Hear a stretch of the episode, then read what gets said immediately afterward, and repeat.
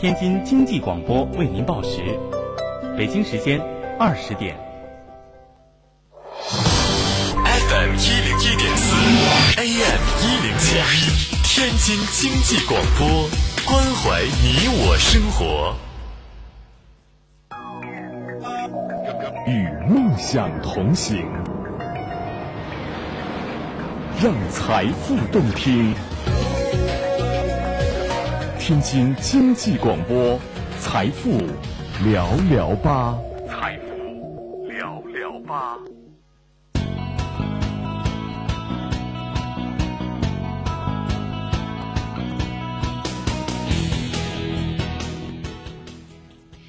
晚上好，听众朋友，欢迎大家在晚间的二十点钟如约收听经济广播《财富聊聊吧》。欢迎大家，呃，在每晚的这个时候如约走进我们的节目，和我们共同来聊一些财富和财经的话题。我是圆圆，我是高峰。今天是二零一四年的八月二十六号，星期二。首先来关注天气情况，现在户外的即时气温呢是二十八点三摄氏度，空气相对湿度百分之二十五，现在是东北风一级。今天晚间晴间多云，最低气温二十三摄氏度，西南风二到三级。明天白天依然是晴间多云，最高气温三十二摄氏度，南风二到三级。呃，预计呢在二十八号温度会略有降低，二十八号的晚间阴有雷阵雨。好了，一起来关注本时段的最新资讯。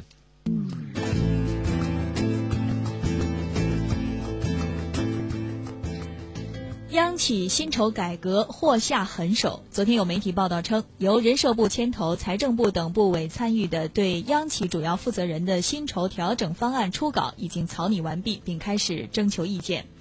该方案的一个主要建议是，将央企国有金融企业主要负责人的薪酬削减到现有薪酬的百分之三十左右。昨天，阿里正式推出余额宝的二代招财宝。据了解，招财宝平台主要是保本型理财产品，大多数理财产品的购买门槛在一百元至一千元之间。用户在招财宝购买了高收益定期理财产品之后，中间任何时间要用钱都可以立即进行变现，快速获得现金，并且原产品收益率完全保持不变。昨天，淘宝网与万科地产宣布，淘宝用户全年花了多少钱，就可以在万科全国十二个城市的二十三个楼盘直接冲抵购房款，最高可以抵扣两百万元。这项活动囊括了杭州、北京、上海、重庆、深圳等地的热门楼盘以及热门户型。不过，这十二个城市当中，目前并不包括咱们天津。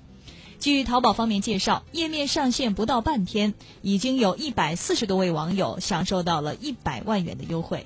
本月初，京城多家中介公司同步上调二手房交易服务费，从总房款的百分之二上调至百分之三。受此影响，八月全市二手私产住宅成交量环比下滑了百分之七点六。昨天，我爱我家、中原等大型二手房中介机构纷纷表示恢复原收费标准。记者从市旅游部门了解到，随着大陆第四批台湾自由行城市开放，下月起赴台旅行价格有望下降，价格从三四千元降到两千元以内。今天凌晨，重庆机场一架华夏航空 CRJ 九百型客机起飞时与地面标志牌发生刮蹭，导致飞机六处受损，地面和机上人员无恙。目前事件正在进一步调查中。第六十六届美国电视艾美奖颁奖于当地时间昨晚举行。去年的艾美奖最大赢家《绝命毒师》在今年完美收官，最终获得最佳男主、男配、女配、编剧以及最佳剧情奖，秒杀同样是夺奖大热的《侦探》。好，以上是本时段的最新资讯，欢迎大家留下来继续收听《财富聊聊吧》。为梦想而生。尽显民企本色风范，拒绝平庸，在路上谁与争锋？随心随行，精准陪伴您的财富之路，随心随行。天津经济广播，每周一到周五晚上八点到九点，财富聊聊吧。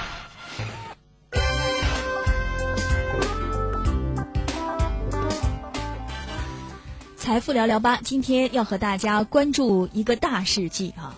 呃，我想呢，这个事件，包括这个或者说这个盛会呢，现在被很多人所关注，不管是业内的从业人士，还是业外和他相关的一些人士，那就是二零一四年中国互联网大会。应该说，这是互联网从业者的盛会。同样呢，呃，对于非非该行业的朋友来讲，大家呢也都关注从行业内传递出来的信号。那二零一四年中国互联网大会呢，是今天正式开始，一直到二十八号结束，是在北京国际会议中心举行。那据我们了解呢，中国互联网行业呢有超过两百位高端嘉宾，将围绕创造无限机会、打造新时代经济引擎这样一个主题进行思想碰撞。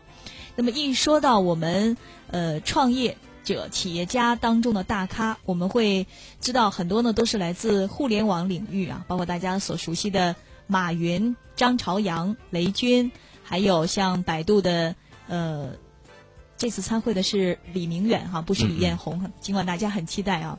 另外还有猎豹移动的这个傅盛等等啊，有几百位啊，这个国内外的一些呃著名的企业家、创业者，包括一些高级。职业经理人都会确认出席。那么所探讨到的一些话题呢，大家也非常的关注啊，像移动互联网、互联网金融、电子商务、O2O、大数据与云计算、可穿戴设备，还有智能交通、智能电视等等很多个领域。是。那么随着大会的召开呢，昨天央视二套财经频道也是特别推出了历时近三年创作的十集大型纪录片《互联网时代》的第一集。我们呢也会在节目中呢为您带来精彩剪辑片段录音，让大家以聆听的方式去感受互联网这些年的发展与变革。其实我们说互联网创造了无数的商业奇迹啊，也是时刻改变着我们的生活。例如马云创造了淘宝天猫帝国，雷军创造了小米奇迹，还有呢我们已经是用上了微信微博，也是在时刻体验着互联网带来的便捷和智能。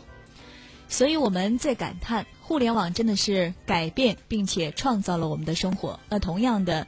给相关产业创造了一些创新创造的机会，也让更多的创业者在这里边可以去梦想，可以大胆激情的去梦想，并且实现梦想。那我们借由今天大会召开的契机呢，我们的节目也是请到了互联网行业当中的一些相关的从业者啊，来聊一聊他们从事这行的一些感受。我们可以一起回忆一下当年刚刚触网时那种。百感交集的一些呃很复杂的感受，可能有惊喜，有失望，有纠结，有悔恨。那么到如今，我们已经离不开它了。而且呢，我们从互联网当中呢，找寻到了无数的掘金的机会。当然，有人高兴啊，几家欢喜几家愁；有人却被互联网行业无情的淘汰。为什么有些人能够抓住机会啊？为什么有些人甚至能够在互联网行业当中不断的去引领和创造一个又一个奇迹？我想今天呢，呃，我们每一个人大概可能对这个话题都是有那么几句话想说，不管我们是不是在这个行业去打拼啊，都有些往事。大家呢可以通过我们的微信公众账号进行互动和交流。您可以在微信公众栏中搜索“财富聊聊吧”，找到我们，添加关注，留下您的评论。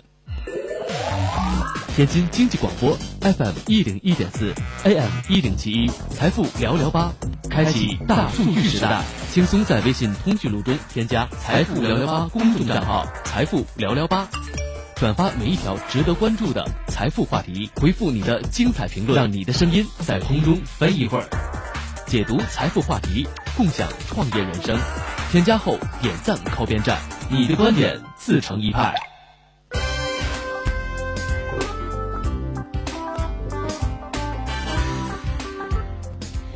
好，来请出今天晚上走进财富聊聊吧的嘉宾。我们首先有请的是天津天意智讯电子商务有限公司的莫邪，同时呢也是自媒体脱口秀节目《莫邪说电商》的主播。你好，各位财富聊聊吧的听众朋友们，大家晚上好，我是莫邪。好，你好。嗯，接着呢有请今晚报新媒体中心主任梁胜。各位听众，晚上好。嗯，好，欢迎您。接下来要欢迎的是天津汇智源科技有限公司网络部经理周坤。各位听众，大家好，我是应用技术网的周坤。好，欢迎您。我们呃，首先畅想一下吧。呃，说到互联网，我觉得就我们刚才用了一个词啊，可能今天我们特别正式的坐在这儿聊这个话题，我觉得应该是百感交集吧。因为互联网的出现，我们的生活一下子变得。不一样了。呃，我觉得可能对于我们在座，如果是嗯八零后、七零后，可能感触会尤为深一些哈，因为我们过过那种没有互联网的生活，对吧？不像现在好多这个零零后刚出生，他们这个玩具就已经不再是我们小时候那个玻璃球啊什么的哈，也不是铁皮汽车了。对呀，就是 iPad 什么的，所以呃，我们真的感觉到有了互联网之后，好像之前好多的梦想，觉得好像是幻想的东西，一下子就可以实现了啊，嗯。那我们今天请三位哈，首先来畅想一下，嗯，女士优先，好不好？好的，我觉得互联网发展这些年吧，最直观的感受，首先是从一个互联网的概念到一个人联网概念的转变。嗯，比如说我们经常会获取资讯和新闻的这种应用以及 APP 来说哈，嗯，早在很多年前，可能我们上网的时候要考虑一个上网时长、上网流量，所以它相对来说获取的成本就比较贵。那我们更多的是通过一些资讯类的网站，然后去展现一些内容。然后我这里用的词是网站和展现。但是现在，我们更多的是通过用户去下载一些 APP，通过推送的方式，它已经从网站和展现变成了应用以及推送。嗯，然后我们只要是通过一些社会化媒体呢，可以将人时时刻刻连接在网上。然后呢，我们通过一些这种呃媒体的推送，呃，有了这种 Web APP 以及 Native APP 的概念。然后我们获取的资讯能够通过大数据更精准的向用户来推送。这是我对互联网行业一个直观的一个变化的感受。嗯，好，呃，那我们来问问呃，从事这个网站经营应用技术网的周坤哈，周经理，方便透露一下吗？您是？是七零后、八零后、九零后啊，还是？我是八九年的，也算八零后。你算八零后啊？这个我对互联网的了解呢，觉得说从因为我年龄比较小啊，我接触互联网呢是从我做个人网站开始的。嗯，那我觉大概是什么时候？是我上大二的时候。大二的时候。对，这个时候呢，是因为我学长嘛，然后我就认为这个互联网给我们带来的变化呢，一般分为四种。第一种呢，就是娱乐方式的改变，然后就是购物方式的改变、交流方式的改变和思考方式的改变。嗯，咱具体说一说好不好？这个娱乐方式可能大家就比较好好理解哈。对。呃呃，这个购物方式这个也好理解啊。之前咱们不敢想象，通过网络还真就能买东西了，还可以付款了，这东西就寄到家了。这种呃思考方式的改变。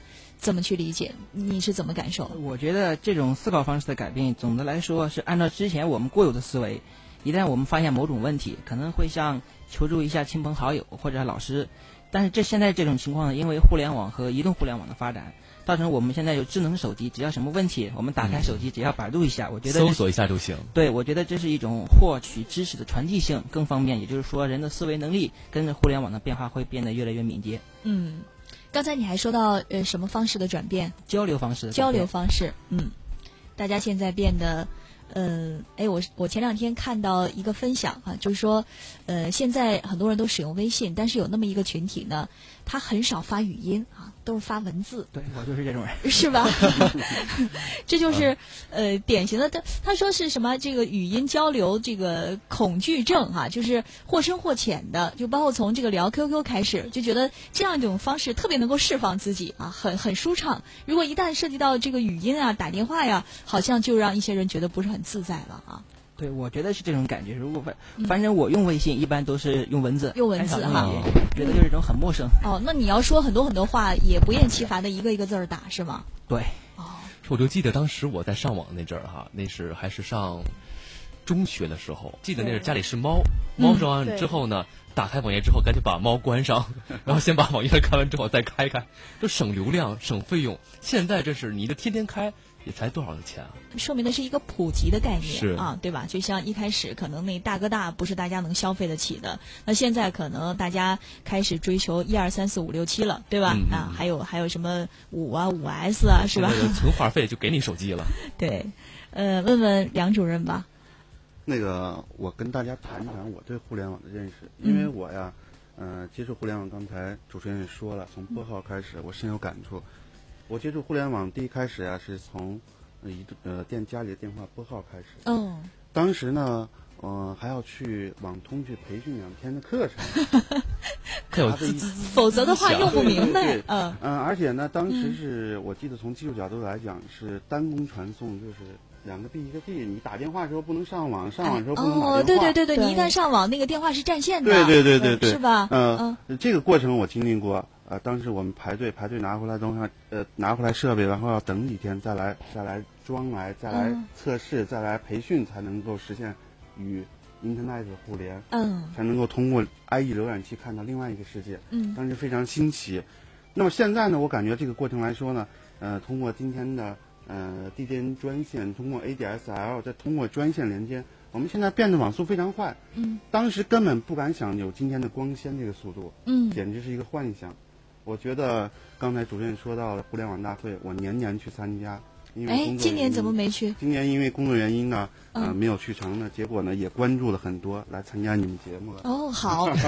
你跟大家跟大家呢，在广播里一同分享这个互联网的大餐。嗯。确实，这个技术的今天呢，改变了一些好多行业。嗯。从移动，从传统互联网到今天的移动互联，到今天的生活方式的改变，到今天的工作方式改变，到今天的这些所有的方式都在改变。对，它是建立在这个互联网技术基础之上而引发的我们一系列的改变，可能真的涉及到我们呃内心，像刚才周经理说的，可能你思考方式的一种改变啊。呃，那我们呃接下来是不是来听一段？因为刚才嗯高峰也介绍了，昨天呢这个央视二套就特别播出了历时三年啊，这时间还真不短，创作的一个大型纪录片叫做《互联网时代》。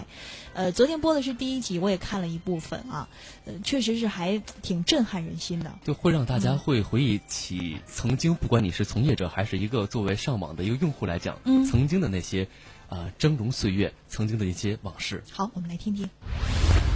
二十世纪中期，人类发明创造的舞台上，降临了一个不同凡响的新事物。众多学者认为。这是人类另一项可以与蒸汽机相提并论的伟大发明。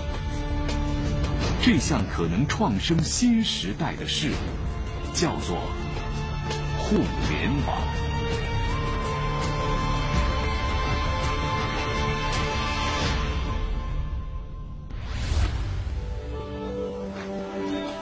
夏威夷，马尔代夫。风情万种的海湾里，风情依旧。这些众人向往的人类休闲胜地，休闲依然在休闲，但温柔绚烂的光影里，它们同时成为人们向往的购物店、阅览室、会议室、写字间。今天。那些可以在任意自己喜欢的地方和时间工作的人们，正描绘出新时代的工作样态。在美国，不在特定场所去工作的人们，已经占到整个美国工作人口的三分之一，并且每年以百分之十的速度增长着。在确定的地点工作。在确定的地点和时间学习、娱乐、消费，人类用个人只能仰望的财富力量，用钢筋铁骨铸造了这恢宏的聚合。今天，一个时代的理所当然动摇了。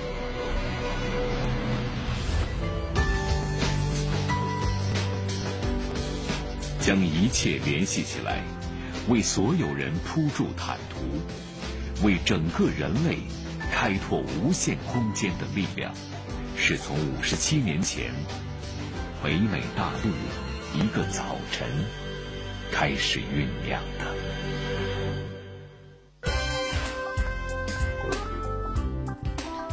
嗯，我还沉浸在这个情绪当中哈，突然间咱们就得拽回来跟大家聊一聊了。呃，如果大家感兴趣的话，可以自己去找来看一看。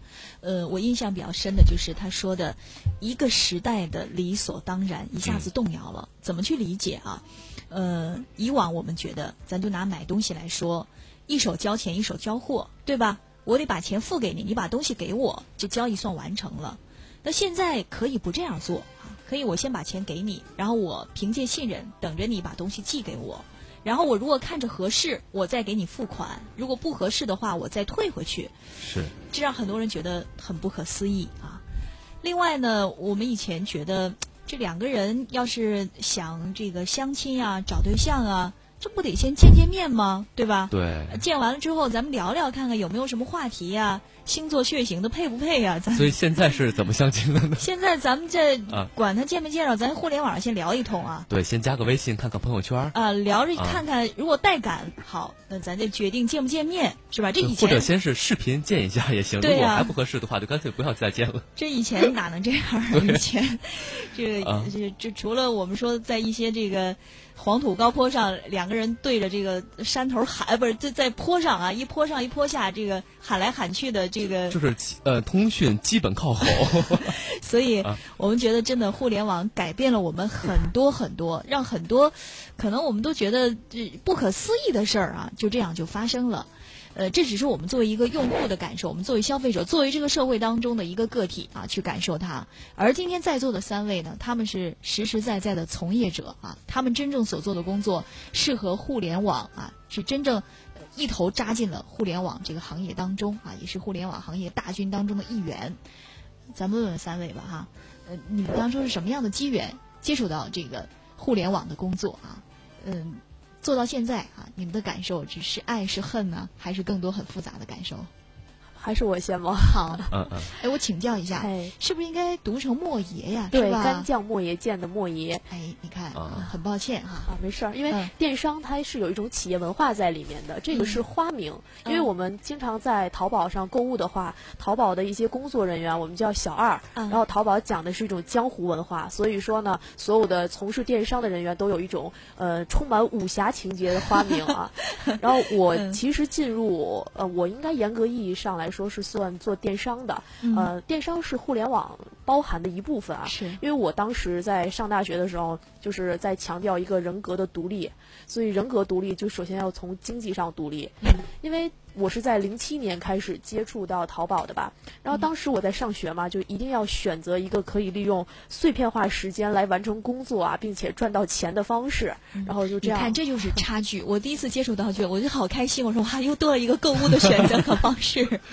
因为当时啊，除了宿舍同学相互去看看产品以外，只能是通过呃淘宝网这一条渠道。因为当时易贝其实已经被淘宝占领了一个非常大的市场份额，然后通过这条渠道就在网上。呃，同学反映看不到图嘛，不就开了个店嘛？然后没成想啊，就把东西就卖到全国去了。啊，然后再到后来呢，就是当时卖的什么东西啊？化妆品和包。哦，啊，然后再到后来就觉得呃空有一身技艺哈，所以就开始为传统企业来进行电商的呃运营服务外包。所以严格意义上来说，我们应该属于服务行业。嗯。呃，做到现在感觉怎么样啊？其实我一直在强调，就互联网就好像一个围城一样哈，里面的从业人员就想出去，然后外面的就想进来。你想出来吗？我我还好啊，其实我除了互联网，我不会别的了。所以现在你觉得在从事电商这一块，或者是给他们提供更多的服务，你自己会很累吗？也还好，因为其实传统企业它希望寻求一个非常专业的团队来帮助他们做这件事情，然后这个恰恰是我们所擅长的。但是我们对比传统企业呢，可能我们对自身的供应链啊，包括对所有一些呃产业的这种产业规则，会比传统行业会弱一些，所以说也是一个优势的互补。嗯，其实互联网发展速度很快，对于相关的从业者要求会更高，对，反应应该是更加的迅速。对，是吧？对，所以我们会经常利用一些公众微信啊，还有一些杂志以及新媒体的渠道来进行充电。嗯，那你的梦想和目标呢？是做成什么样子？我的梦想和目标啊，嗯啊，就是我们要把这个做成中国第一个哈以服务为导向的上市公司。哇哦，加油！因为现在只有美国一家公司有上市。你觉得在中国互互联网这个领域里可能吗？真的可能，其实我们已经就恰恰好在最近找到了一条比较不错的商业模式。嗯，这商业模式还能算是商业秘密，是不是？啊，对。啊，好，有时间吧。当你们可以把它复制下来，并且已经创造了一个成功的奇迹的时候，再来分享它。好的，好的，好。呃，问问周经理啊，你们这个应用技术网做的是呃专利技术交易的这么一个网站平台，对吧？对。嗯，好，给我们分享一下吧。我从做互联网呢，刚才就是说过一下，是在大学的时候，因为我是天津工业大学，当时我认识了一个就是已经毕业的学长，他运行了一个我们学校的就是畔湖 BBS 风景论坛，当时那个论坛在整个天津市排名第一的。后来就是他带着我做，然后我就接管下来。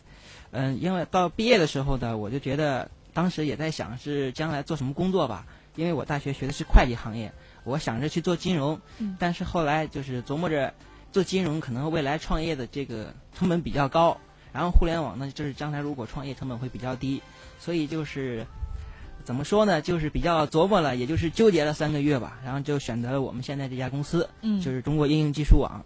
我现在做的这个网站呢，是属于一个知识产权的行业门户网站，在国内来说，我们目前是做的，就是说论流量来说，我们是国内第一，而且呢，我们呢就是说是国家知识产权的局的知识产权服务团队成员之一，在这个互联网领域圈里面呢，我是觉得吧，就像刚才莫野说的那样，呃，外面的人都想进来，里面的人都想出去。说实话，我觉得从我毕业这两年吧，做互联网确实感觉挺累的。嗯嗯，让我印象最深刻的就是去年国庆节吧。嗯，其他部门的同事是放假期间到处旅游，然后我们技术部的就是每天加班到凌晨一点吧，然后等他们回来就是特别高兴的向我们说：“哎呀，分享哎对，分享假期，分享假期的高兴。”然后特别高兴的说：“哎，大家周末玩了一个星期。”然后我当时就觉得愤愤不平的，就那种感觉。其实觉得，所以你既然选择了，就要坚持下去，对吧？啊，对。呃，我觉得呃，就是周坤他讲的这个，呃，可能很多人会有共鸣啊，就是很多有点想法想创业的一些年轻人，苦于可能没有那么呃强的这种资金实力啊。互联网是一个不错的选择，因为它的创业成本相对会比较低一些啊。所以说，也正是在这个互联网时代，产生了很多很多的这个呃，当时我们叫做八零后啊，就算是像现在九零后、零零后一样，这个创业的神话或者是奇迹，刚刚走出大学校门，或者说还在学校。的这个学生啊，就能够打造出一个非常有实力啊，在业界非常有影响的公司，就能够获得呃各个这个资本大咖的这个青睐。看像呃过去呃就现在的汽车之家的那个理想，还有包括包括后来像呃我们这个周经理他提到了，会有很多大学生朋友一开始创业就从一个论坛开始做起，那个大学生论坛或者什么情感交流论坛，就这样一步步开始刷帖。灌水顶什么的都出来了。嗯，所以互联网这个行业真的很年轻啊。呃，央视做的这个纪录片，实际上把它说老了哈。说到它大概五十年代的时候，它是一一个雏形。呃，那么实际上真正发展在中国的发展，大概还应该是从九十年代的时候，是吧？梁主任，二十几年时间，对吧？梁主任算是元老级了，因为算不上，算不上啊。你看这个方便透露一下年龄，也是八零初的这个一代了哈。其实那个时候开始。选择这个互联网应用技术，到现在我觉得真的是伴随着互联网的，呃，从一开始的这个很幼小，到慢慢的发展壮大，到现在的普及，应该是伴着它成长起来的。真的是很有感触，因为这两位，一位是从事电商的，一位是从事社区论坛的。嗯。那么我作为呃从事媒体来说呢，嗯，也基本上见证了整个互联网媒体的发展。嗯。我记得在九十年代初呀，有一次有幸去北京。看到中关村门口呀立了一个银牌威的牌子，上面写的几个大字写“我们与互联网互联网有多远”。哦，当时那时候是不是觉得好远呢？当时我们就就感觉什么叫互联网，什么叫 Internet，我们感觉感觉不出来啊。嗯，没有，只是它一个意识形态上的东西，感觉不出来。后来呢，我们一步步走过来之后呢，呃，我有幸呢经历了传媒行业纸纸质传媒行业的两个过程。从激光照排到现在的互联网出版，嗯，那么之前的一个过程叫叫什么叫签字排版？这个过程呢，呃，我没有赶上，因为岁数有限。那么从激光照排，好老老传媒人非常有感情的哈。对对对，非常有感情的。嗯，呃，从激光照排呢到互联网出版呢，我真正感到了这个信息化太快了，对吧？无线互联网传版也好，互联网呃阅读也好，互联网呃。互联网的这个这个呃生活也好，给我们带来很多很多感触。有一次我在一个读者见面会上，我就问他，他说那个呃，这老师我告诉你啊，我一天不带呃钱包可以，但是我一天不能不带手机。嗯，我说这是为什么呢？他说我一天不带手机啊，我感觉特别别扭，我就得回回家拿去。我不带钱包呢，我可以我可以不消费，对，我可以问同事。借钱我可以不消费，但是我不带手机呢，我我别扭了一天。嗯，这是我经历的一个简单过程。因为时间有限，我简单跟大家说说。但是呢，我还感觉呢，这几次我连续三次参加了中国互联网大会，嗯，给我感触最深的呢，这些大佬们，有通过三种方式呢，在互联网这个大池子里淘金呀，淘的是盆满钵满的。哦，那可不可以跟我们赶紧分享一下？那个我总结了一下啊，也嗯个人观点，但是也不太太咱们切磋一下确啊，切磋。啊，第第一就是人与信息的交流，嗯人与信息交流是什么呢？我举个例子，像嗯，淘宝、京东，对吧？嗯嗯嗯我我能来人与信息交流，嗯这样呢，他们也挣了很多钱。第二个就是以信息、信息、信息与信息的交流，有百度，嗯对吧？嗯还有一个就是我们说的说人与人的交流，就我们说的嗯，即时通讯工具、呃微信什么的。QQ 呀、嗯。微信啊，像呃一些即时通讯的工具。嗯。我们来翻过头来来看呢，确实，基本上这些大佬都是通过这三种方式来挣得取得的第一桶金。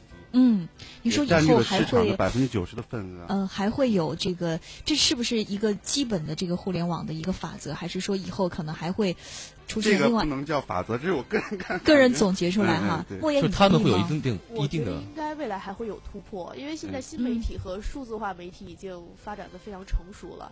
嗯，像很多草根的主播都在网上通过这个新媒体来做电台了。嗯，所以对我们来说是挑战哈。对对对，嗯，你也在做呃电商的这个自媒体的脱口秀。对对这为什么有这个想法来做这个呢？因为是这样，我严格意义上说做的这个节目应该不算是自媒体，应该算是一个新媒体。呃，我之前专门发过一篇文章啊，是有介绍这两种媒体形式的区别。因为自媒体它大部分是有一些个人情感在里面的，比如说一些大咖他会对呃某些事物发表一些自己的想法，但是新媒体呢，它大多是以资讯或者是、呃、段子啊、呃、这样的形式把它集合在里面。其实主播他是没有。更多的个人情感添加的，这是两者的区别。然后我是因为自媒体的时代真心是没赶上，然后就只能做新媒体了。其实这个新媒体所谓的这个什么脱口秀主播呀，包括什么喜马拉雅，包括很多其他的 YY 视频主播等等啊，嗯就有点像过去刚出呃博客和微博的时候，就是博客说是草根的发言的平台，对也写一写，现在博客也不写了，嗯啊，后来出了微博，微博最近呢要不是冰桶，它也火不了，啊，微那所以博其实没准可能音频的节目可能过一阵也会慢慢的被取代的。其实现在音频的这种自媒体和新媒体形式已经非常火了，比如说大家熟知的逻辑思维，然后像喜马拉雅这些渠道上也有一些单期播放量超过六十万的节目。我想，如果单期播放达到六十万，即便是在我们传统的一些电台，其实也是一个比较可观的数据。它就有一些商业价值了，至少广告商会觉得，哎，它有五十万、六十万的数字摆在那里。对，而且它啊的用户啊会更精准，就是能够更精准的投放一些广告。嗯，好，那接下来我们进一段宣传片，稍后呢，我们再来关注一下二零一四中国互联网大会。呃，说主办方为大家精心准备了六道大餐，这是到底什么大餐？咱们待会儿听一听看。为梦想而生，尽显民企本色风范，风范，拒绝平庸，在路上谁与争锋？精准陪伴您的财富之路，随心随行。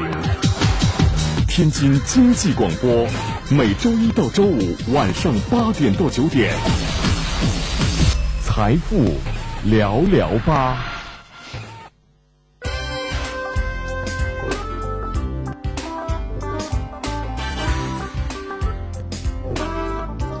欢迎大家继续收听正在直播的《财富聊聊吧》，我是圆圆我。是高峰，嗯，今天咱们聊聊二零一四中国互联网大会。借助这个契机呢，咱们聊一聊互联网在中国发展的这二十多年，多少人在其中呃掘金，找到了财富，并且引领这个行业的发展；多少人在这个行业当中感受着酸甜苦辣的创业和奔波的征程。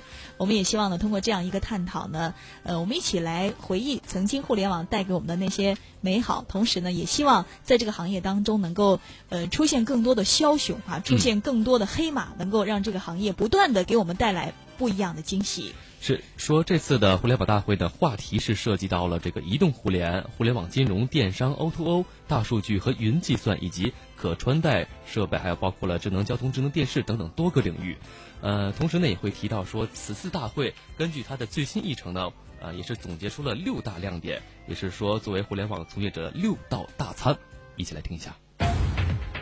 二零一四年中国互联网大会精彩六大亮点。二零一四年中国互联网大会精彩六大亮点。亮点之一，产业领袖坐而论道。二零一四年中国互联网大会将开闭幕式全部升级为开闭幕论坛，强化经典论坛板块，又新增可穿戴设备、智能电视、网民权益、创新企业扶持等大论坛，构准行业热点。本届大会与往届最大的不同在于，大会最后一天的闭幕论坛放上压轴嘉宾，小米董事雷军、华谊董事兼 CEO 王冲军进行跨界对话，搜狐公司董事会主席张朝阳对话名人堂总监制杜彬彬，共议峥嵘往事，微软资深副总裁张亚勤等将分享大数据和网络安全的大事。亮点之二，大佬云集，助力升级。截止到目前，张朝阳、雷军、周鸿祎、王中军、阿里小微金融服务集团彭磊、微软大中华区 CEO 贺乐斌等数百位国内外企业高层出席大会。亮点之三，体验式展区全新亮相，互动体验是2014年中国互联网大会展览的关键词。本届展览突出让观众真真切切地感受到互联网产品的魅力和未来的生活体验。据悉，六千平米展厅划分为智能生活体验馆、未来生活数字消费展、黄金秀场、互联网技术、互联网应用、创新产品及应用展示六大主题展区。亮点之四，智能硬件潮来袭。二零一四年中国互联网大会将特设可穿戴设备及智能硬件发展论坛、智能电视发展论坛、互联网智能交通应用论坛，全景呈现智能硬件市场。截至目前，高通、特斯拉、沃尔沃汽车、谷歌开放汽车联盟以及百度 Do Life 等智能硬件上下游公司确认出席大会。亮点之五，跨界对话风云际会。除了诸多互联网大佬出席之外，荣昌洗衣董事长张荣耀推出智能硬件空气果的墨迹天气 CEO 金黎，马蜂窝 CEO 陈刚，唱吧 CEO 陈华，滴滴打车 CEO 陈伟等百余名业界精英也将出席大会。大会还邀请了中国三大电信运营商高层到场，和迪信通、巴士在线等虚拟运营商企业代表共话虚实共存下的移动互联网发展。亮点之六，黄金三十分，谷歌探月，与众不同的创意、性别质的表达，让黄金三十分成为本届互联网大会最吸引眼球的环节之一。谷歌艺术计划、二维码主题舞台剧、奥游人机对话等历届剧目，给观众留下了深刻的印象。今年，谷歌再次出演，带来《X 计划》现场版，演绎登月计划。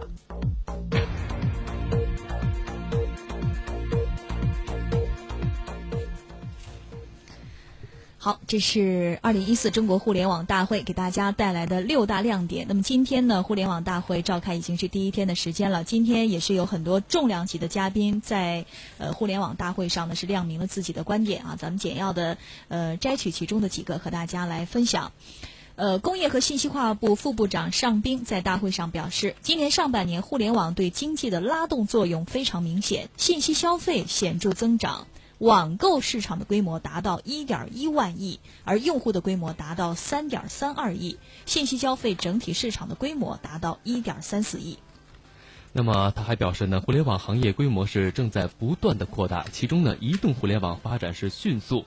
目前呢，我国互联网网民呢达到了六点三二亿，普及率呢达到了百分之四十六点九，其中手机网民达到了五点二七亿，网站总数呢是突破了三百五十万个。上面部长认为，随着行业规模的扩大，互联网的影响也在日益深化，同时呢，也加速了行业之间的跨界融合，在医疗、教育、旅游、娱乐、社会管理等传统领域，不断的与互联网相互的交融和渗透，有力的推动了生产消费的发展。他还指出呢，互联网正在掀起产业投资并购的热潮，同时呢，相关企业加快国际化的一个发展的步伐，同时还有互联网企业之间的正在加速进行资源整合、优势互补和不断寻求新的增长点，促进了行业生态链的一个优化。在二零一三年至今呢，我国的互联网领域发生了三十多起涉及金额超过一亿美元的投资收购。嗯，所以互联网金融不可小视。接下来是来自工业和信息化部电信研究院院长、中国互联网协会理事长曹淑敏发表的“互联网驱动的新型工业革命”的演讲。他在演讲当中特别指出，信息技术、生物技术和新能源新一轮的革命正在到来，互联网正在推动各行各业的发展。呃，我们再来关注中国电信创新事业部总经理李安民啊，还有中国移动市场部副总经理徐刚，还有中国联通产品创新部总经理李洪武进行的关于四 G 时代的变革与机会的主题的讨论啊。那么李安民经理呢，他认为是三 G 时代呢是已经奠定了很好的用户的环境，还有产业环境。四 G 时代啊，并不需要重新去培养用户的移动互联的习惯。他表示，四 G 时代呢不仅仅是速率的一个提升，它跟相关技术交融汇合之后，可能会产生新的技术和新的商业的业态。他透露呢，目前中国电信呢在十六个城市进行了混合组网的实验工作，目前的效果是非常明显的。中国移动市场部副总经理徐刚表示，中国移动在半年多的时间里已经建设超过四十万个基站，四 G 的终端已经超过三百款，目前呢是有近三千万的客户。四 G 时代的到来能够产生很多新的应用啊。首先我们看到的是娱乐业务，还有生活业务、商务业务。那么下一步可能就是跟工业制造有关的业务。他表示，这里有非常大的挖掘空间。嗯，中国联通产品创新部的总经理李洪武呢表示说，呃，联通呢也是在十六个城市开始了进行混合组网，理论的峰值呢可达到了这个速率呢是一百五十兆。国家互联网信息办公室专职副主任任贤良在大会上表示，推动传统媒体和新兴媒体的融合发展，也成为互联网信息传播上亟待解决的问题。他认为呢，对于传统媒体呢，应该是坚持强化互联网思维，创新信息传播模式，结合新媒体的传播形式，最大限度的将信息进行解读。同时呢，他还指出，不同的媒体形态应当选择适合自身特点的发展模式，避免同质化。那么，对于互联网创新企业，他表示应该鼓励中小企业参与互联网市场的竞争，并支持互联网中小企业在海外建立研发机构。同时呢，他还强调，互联网安全呢是企业创新的前提，也是互联网公司的生命线。他指出，目前我国是受网络攻击最多的国家之一，多数呢核心技术仍然是依赖海外，那么在网络安全上也是存在着一定的隐患。未来呢，应当着力发展本国核心技术和操作系统。说到安全呢，CNNIC 执行主任李晓东就表示，他说我们现在所处的互联网时代其实并不安全，咱们用户的网络行为以及个人信息，实际上每时每刻都面临着很高的安全风险。所以他认为，当前的互联网应该打牢安全的根基。如果啊，大家有这个安全的意识，那么才能在这个基础之上去做更多的文章。好。这是咱们第一天大会上啊几个主要嘉宾的这个发言。那么接下来我们就问问在座的三位啊，呃，你们所关注的啊这个二零一四这个互联网大会，你们希望从这个大会当中获得一些哪些方面的信息，或者你们关注的领域是什么？嗯，我比较关注两个领域哈，一个是大数据、云计算，还有一个就是移动互联网。因为我们目前啊，这个上网的时间首先就是被碎片化了，然后其次呢，我们上网环境更加广泛了，再有上网的终端已经悄然的发生了变化，从原有的 PC 端为主哈，现在更多的。呃，是以 PC 端和移动终端设备，包括像前两天看广告有这个家教机、这个早读机，像这些更细分的移动终端已经越来越呃发展的越来越好了。所以我是比较关注这两个领域。嗯。呃，为什么会关注大数据呢？对呀。因为其实我们在移动互联网环境下啊，一个产品它究竟好不好用，完全取决于它的数据建模精准与否。就比如说哈。我们在淘宝网上买东西，然后淘宝网目前有十亿的产品。当我们搜索一个关键词的时候，我们能够呃搜索到我就是个性化呃我喜欢的款式，这就是直接通过它的搜索算法来决定的。也就是说，大数据的建模是否精准，直接决定这个产品是否好用。嗯嗯，所以你会关注。大数据、云计算啊，还有移动互联。互联对，好，问问周坤，你呢？我比较关注于互联网金融和 O to O。嗯，为什么呢？呃，这个互联网金融呢，因为我们目前做的这个行业吧，嗯，跟学校和一些发明人有很大的关系。这个比如我们跟天大和南大的科研处有过交流，他们有很多技术呢，就是在国际上处于领先位置，但可能是因为资金的原因，可能一些政策，然后他们那些技术呢无法真正的转化为社会生产力。另外一部分就是一些民间的独立发明人。他们的技术呢，可能看起来很微小，但是确实能对我们的生活进行很大程度的改变。嗯，这个，但是他们会需要一部分资金。但是从国内来说吧，因为知识产权发展的还比较缓慢，在广东那边有一些知识产权抵押贷款，但是在北方这边目前还没有哪个城市能够做到这一点。所以呢，我就是能更加关注的互联网金融，看能不能对我们的公司发展，包括对这个知识产权行业提供一些什么帮助。嗯，哎，说到这个互联网金融，呃，咱们之前聊过一些话题啊，就是说到这个众筹和 P to P 啊，呃，是不是现在呃也在这个如火如荼的推进着啊？因为我们看到现在很多项目好像都在进行着众筹啊，包括一些民间可能我们觉得呃不太能够吸引得了这些呃这个资本大鳄眼光的一些项目啊，呃，两位怎么看？莫言你怎么看？这个众筹是不是能够真正起到对于这个创业者的这个？呃，其实。众筹它的意义并不在于融资，它其实是对市场的一个考量哈。就举个例子吧，呃，比如说呃。在座各位，我发了一条微信，然后我说，呃，在座可以我点赞，然后可能大家都会点。然后如果我现在说点赞需要一块钱，然后已经跟微信支付打通了，可能很多人就会对点赞的这个行为去考虑一下了。所以说，众筹其实是通过一个非常微小的付费的模式，然后来呃考量这个产品是否被市场所接受，这个是它的意义。是因为单纯靠众筹出让那么一丁丁的股份啊，其实真的是没有太大融资的意义的啊。嗯。对此您怎么看，梁主任？您觉得众筹这个这事儿，好像很多人还呃，很多创业者还有这个梦想，希望通过这个模式解决他的这个初期投资的问题呢？嗯，这个梦想挺丰厚，实际很骨感。我是这么来总结的，因为众筹这个事儿啊，我我感觉刚才像这位莫女士说的，主要是通过一种行为，一种是个呃小额出呃小额支配的行为，来激励大家来做一件事情。并不是真正的要达到一种股权转让、股权筹资的一个一个真正的事儿来干。嗯嗯，还有刚才你刚才说这个，我这个我比较关注的就是，呃，云大物移。刚才和莫女士有点相似，就是多了一点，就是物联网。嗯，云计算、大数据、物联网和移动互联。嗯，那么云计算这块呢，刚才莫女士也说了，就说这个当今比较流行，但是呃，实实在在的做云的东西的。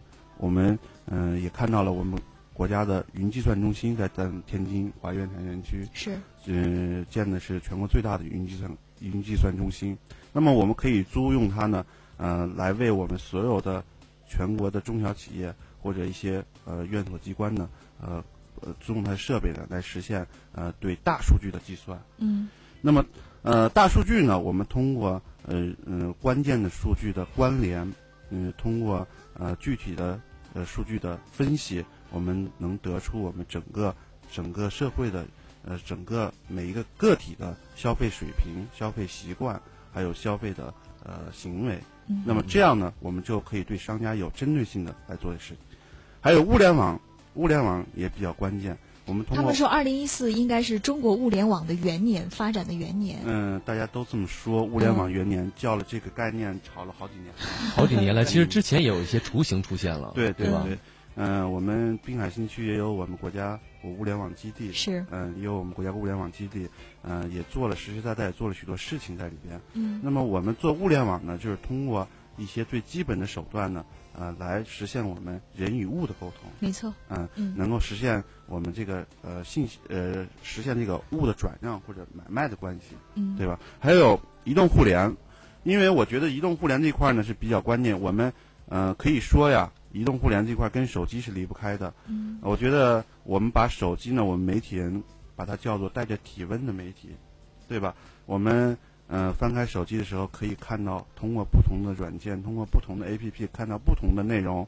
那这样呢，我们可以说它已经具备了一个媒体的功能。对，就说家里可以，就说家里呢可以没有电脑，但是不能没有一部智能手机。对对对啊！现在我不知道主持人有没有感觉，现在大伙儿一起吃饭聚餐，嗯。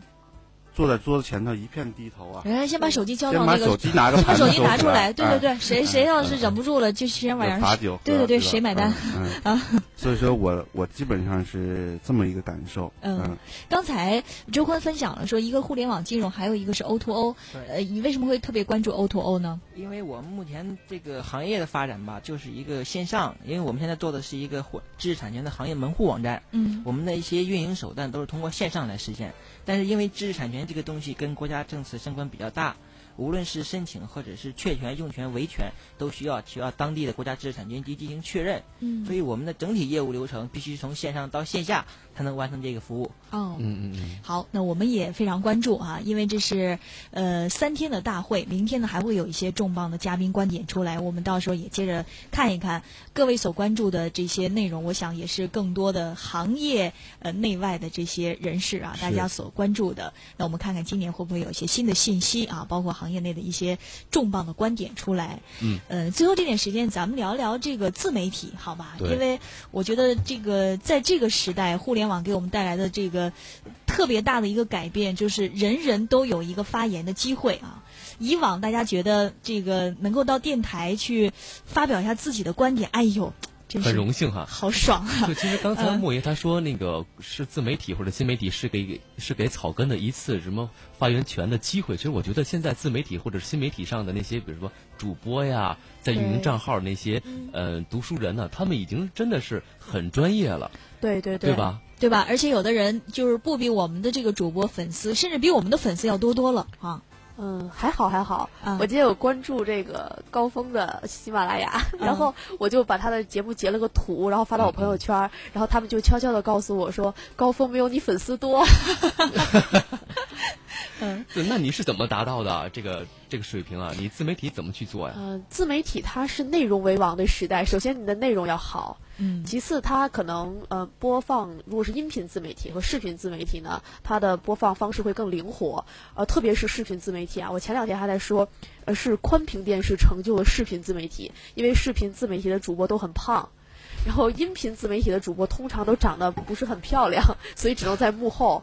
然后结合一些有趣的内容哈，然后还有一些大家关注的观点。另外一方面，它更新的会比较及时，而且呢，它可以随时随地的去获取这内容，比较自由灵活。对，不是像我们这种常态节目，对，不是说你只能在八点钟。哎，现在也可以了，也可以到我们的这个静听啊，可以随时点播来收听。其实已经是进了一步，但是可能跟这种大家碎片化获取信息的。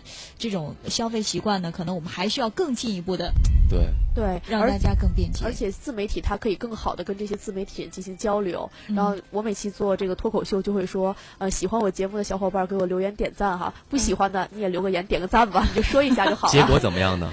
结果还好还好，我现在呃每一期的节目的自然播放量能够达到五千多吧，在一个平台上。然后还有像在一些呃凤凰 FM 上可以过万，然后单期的播放量。嗯，哎呦，嗯，很不错了。还不错啊，很不错。对，其实我有时候在想啊，说这个自媒体或者是微信公众账号，它是纯属个人爱好呢，还是说我希望多呃有商业目的？对，达到一个我一定的粉丝量之后，我咔转一些商业价值的介入。你说说你这个背后不为人知的目的，好吧？我不为人知的目的是。二位要取经吗？你们专业主播一竞争，我们就没有饭吃了。我们有专业的嘉宾在我们的电脑中，待会儿呢要为大家带来一种全新的声音。他们也是谈到了关于自媒体应该是怎么去挖掘更多的商业价值。其实自媒体人，因为刚刚说到他可能会更多的涉及个人情感，他的变现呢大部分是以一个粉丝纯支持的方式可能会多一些。然后新媒体呢就相对来说比较灵活，呃。每一个新媒体的电台啊，它都会有一个固定用户的听众。你像比如我的电台就会有电商的听众，所以我就可以更好的植入一些电商的广告。嗯，比如说有一些电商的培训机构啊，还有像这种各个电商或者互联网大会的门票，然后都可以很好的接入进来，因为用户会更精准。你做的还挺灵活的嘛？那是。咦，好。嗯。呃，周辉你在做吗？你有我做过一个自媒体，我大学的时候运营过腾讯微博吧，从八百粉丝做到了四十万。哎呦，这个是完全是我。粉丝不是买的哈啊，对，这个我觉得我从我做自媒体的经验来说，完全就是兴趣跟爱好。嗯，另外就是莫野说的那一种，就是粉丝吧，而且有固定的群体代表，有一种个人情感很浓厚，很有成就感的是吧？不是，这个情感就是跟粉丝一定形成一个共体。嗯，他还能更快的宣传和推广。那你这四十万粉丝，最后你现在也不怎么做了，就浪费掉了呃，这个我找了有很多朋友愿意替我管，所以现在每天就有很多人他们替我去维护，包括我新做的微信，这个是跟我们公司无关的。嗯，这个会很多朋友每天加我 QQ 号说他们要替我去维护。哎呀，我我就问你，你就一句话能不能回答我？就是你从这八百多粉丝做到四十万，最好用的方法是什么？就是真实，另外就是跟粉丝站在共同点。啊，这个我因为我最有印象的是，曾经我发过一条微博吧，那条分博微博带来了两万多条转发，点击量高达六百多万。哦，你这你这微博健康吗？呃，很健康，非常健康。是不是粉丝跟粉丝也不同啊？这个导致的结果就是那六百万点击量里边，我估计这有四百万是骂我的。哦，好，预知这条微博的详情，请关注明天财富聊聊吧的微信公众号。最后，梁主任说说吧，因为你也在目前也在做这个新媒体的工作啊。呃，我听了听，还得向各位做自媒体的学习，因为我们是传统媒体，在传统媒体在自媒体的今天呢，我们也在夹缝中生存，也在争得一席地位。刚才莫女士说了，是内容为王呢，还是技术为王呢？嗯，还是您是做技术出身的啊？我是做技术出身的，但是我相信通过技术和内容的合并，一会一定会为王的，因为现在呃，互联网技术的发展的非常快。刚才节目一开始就说了，干干互联网非常累呀，嗯，累呀。所以说我感觉呃，通过技术的革新、内容的创新，一定会为王的。嗯，好，谢谢三位的分享。那最后咱们有一点时间啊，刚才我们也预告了，呃。前些日子啊，应该两周之前，我们节目组特别专访了著名的财经作家吴晓波，就是这个出版《大败局》啊等等这本书的啊，这个财经作家吴晓波。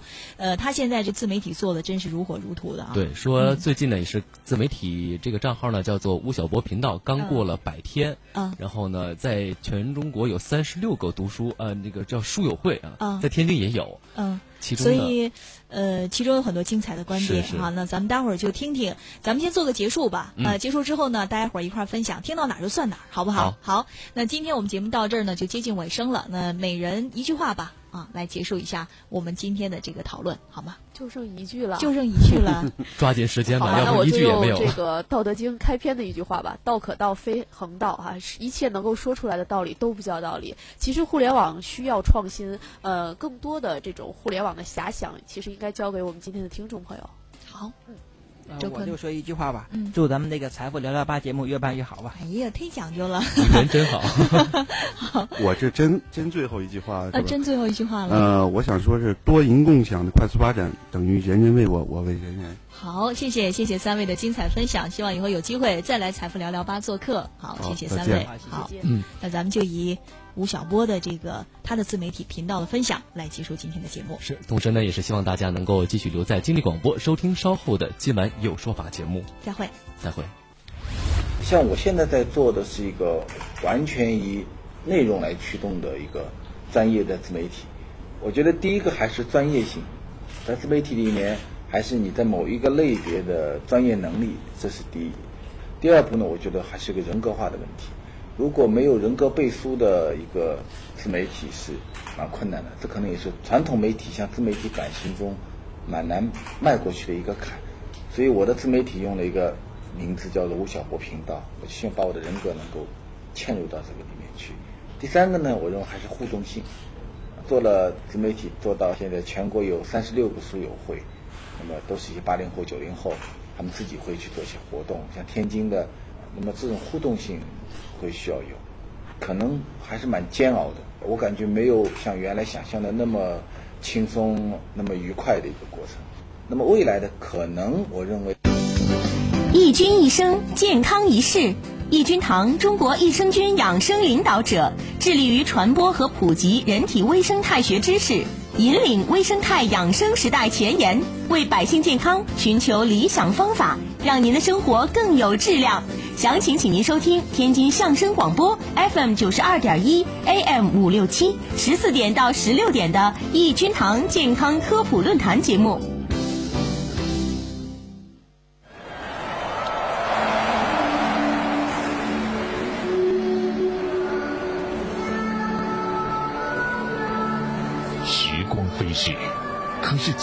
一些声音让我们难忘。